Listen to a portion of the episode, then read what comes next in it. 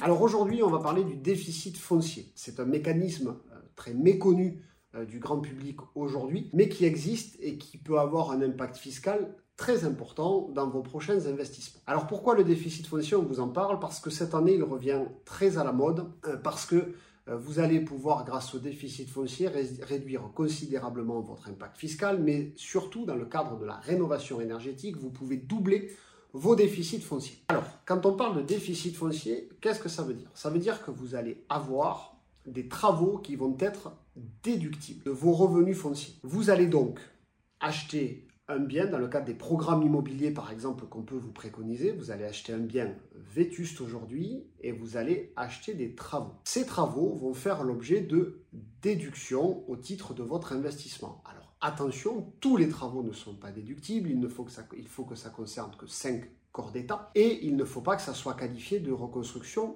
à neuf. Donc attention, encadrez bien vos dossiers par un cabinet d'avocats par exemple. Dans le cadre d'un investissement, vous allez donc pouvoir déduire les travaux. Ça veut donc dire que vous allez acheter par exemple au mois de mai votre bien, vous allez débloquer les travaux. À partir du moment où vous débloquez les travaux, ils vont donc venir se déduire de vos revenus fonciers, même si vous ne louez pas encore votre bien.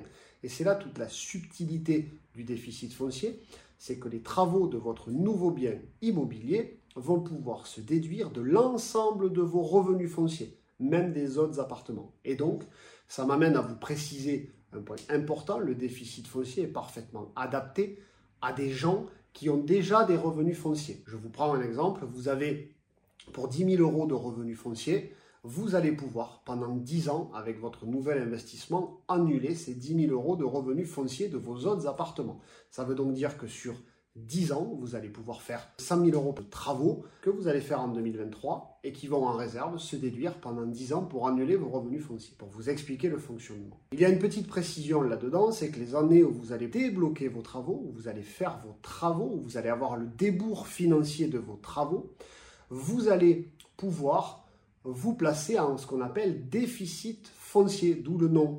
En fait, de vos 10 000 euros de loyer, par exemple, vous allez pouvoir déduire jusqu'à moins 10 700.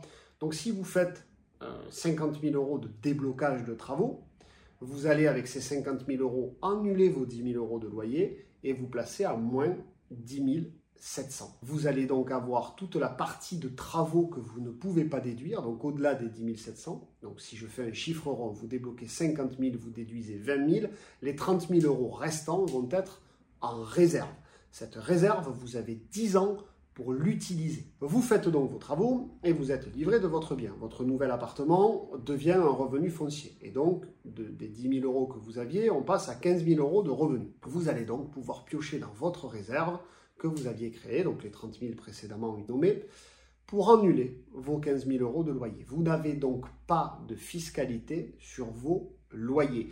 C'est un outil fiscal extrêmement puissant parce que, comme vous le savez, vos revenus fonciers ont deux impôts. Le premier est bien sûr l'impôt sur le revenu. Ils sont imposés à votre tranche marginale d'imposition, donc souvent à 30%.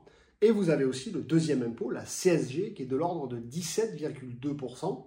Donc ça veut dire que vous allez avoir 47,2% de réduction d'impôt, en gros, par rapport au montant des travaux. C'est donc un outil extrêmement puissant fiscalement. Alors, les choses à savoir sur le déficit foncier, c'est que vous allez pouvoir effectivement l'appliquer sur n'importe quel bien immobilier, mais attention quand vous le faites tout seul, faites bien faire des travaux par un professionnel et nommez bien précisément les travaux pour ne pas avoir un recours fiscal.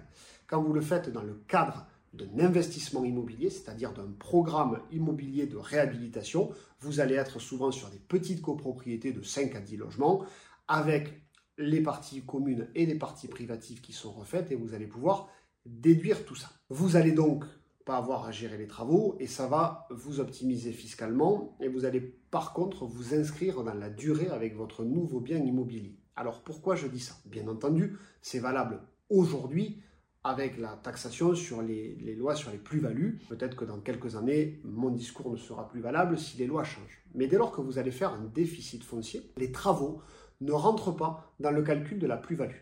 Ça veut dire quoi? Ça veut dire que si vous achetez un appartement qui fait 100 000 euros et que vous faites 100 000 euros de travaux dans le cadre d'un bien, d'un investissement immobilier et que ces 100 000 euros sont déductibles et que vous les déduisez de vos revenus fonciers. Si vous revendez dans 10 ans, même si vous revendez à 200 000 euros, qui est en réalité votre prix d'achat entre le foncier et les travaux, l'État va considérer que vous avez acheté 100 000 euros parce que vous avez eu de la réduction d'impôt sur vos travaux. Et donc, ça veut dire que pour compenser ça, il faut garder le bien longtemps. Il vous faut vous projeter sur de la durée. Vous allez pouvoir avoir une première période de 10 ans où vous déduisez vos travaux, ensuite le transformer en meublé, mais globalement, si vous voulez que ça fonctionne et ne pas avoir un retour fiscal trop fort avec les plus-values, il faut garder votre bien une vingtaine d'années, puisqu'au-delà de 22 ans, vous n'avez plus de plus-value, vous aurez que, que les prélèvements sociaux. Voilà pour le déficit foncier.